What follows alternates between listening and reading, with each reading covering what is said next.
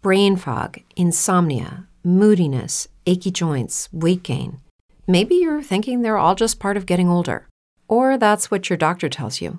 But MIDI Health understands that for women over 40, they can all be connected.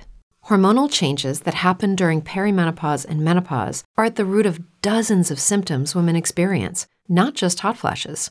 MIDI specializes in compassionate care for women in menopause. Their solutions are safe, effective, and FDA approved. Plus, they're covered by insurance. A convenient telehealth visit with a MIDI clinician can be your first step to getting personalized care. They'll tailor a treatment plan for your symptoms and health history so you can get back to feeling great. 91% of MIDI patients get relief from symptoms within just two months. When your body changes, your care should too. Book your virtual visit today at joinmidi.com. That's joinmidi.com. With the Lucky Land slots, you can get lucky just about anywhere. This is your captain speaking. Uh, we've got clear runway and the weather's fine, but we're just going to circle up here a while and uh, get lucky. No, no, nothing like that. It's just these cash prizes add up quick. So I suggest you sit back, keep your tray table upright, and start getting lucky. Play for free at LuckyLandSlots.com. Are you feeling lucky? No purchase necessary. Void where prohibited by law. 18 plus terms and conditions apply. See website for details.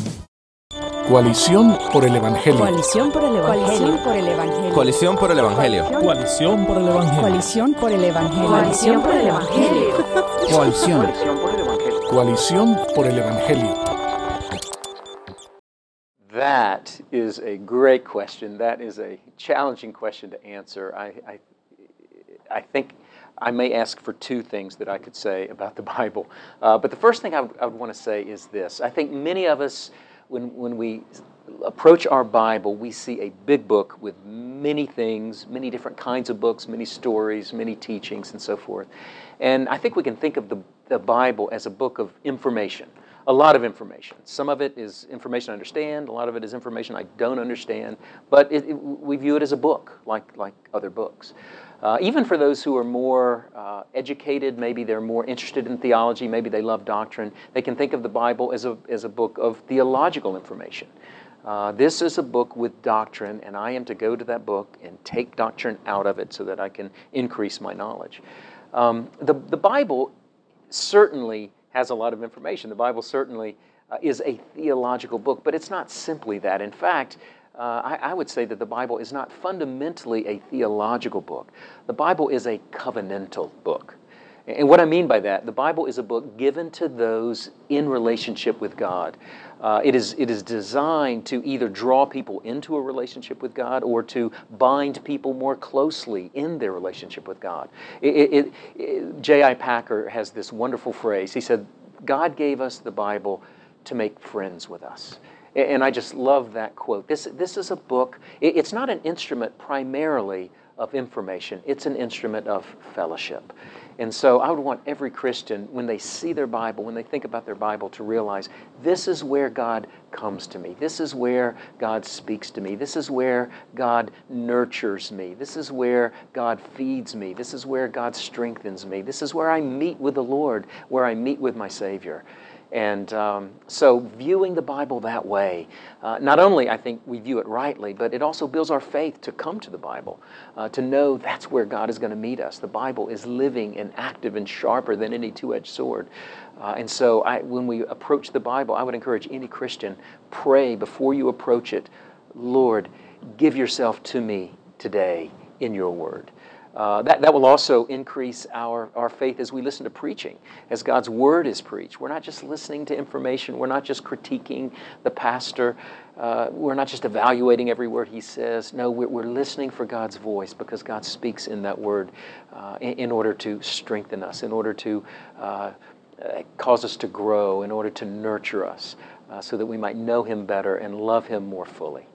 Uh, that, that's probably the main thing I would say. But if I can get number two, if I can get a second one in, uh, and that is this uh, the Bible is varied, it has many different things in it, uh, but the Bible does have a focus, and that focus is Jesus Christ.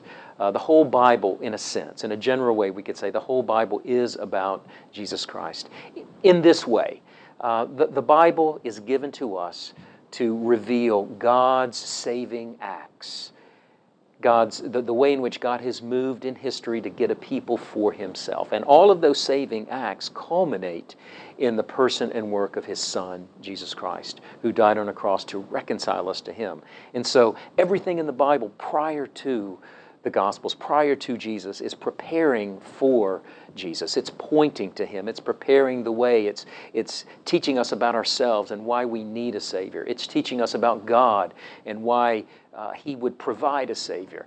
Uh, and then when we get to the New Testament, it teaches us about our Savior, Jesus, and what He has done to save us. And then when we get to the epistles, we learn about what life is to be lived like once we know our Savior and how He is with us to, to help us and to strengthen us and to cause us to grow. So, uh, the second thing I would say about the Bible is that it's about Christ.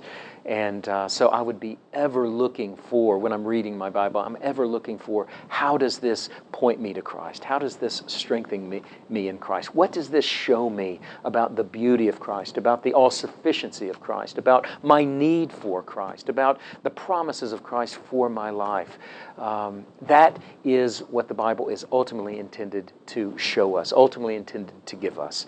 Uh, it is a Christ centered book. It is a Christ exalting book. And there's nothing God's people need more than that to see Jesus more clearly so that we might love him more fully and trust him more completely.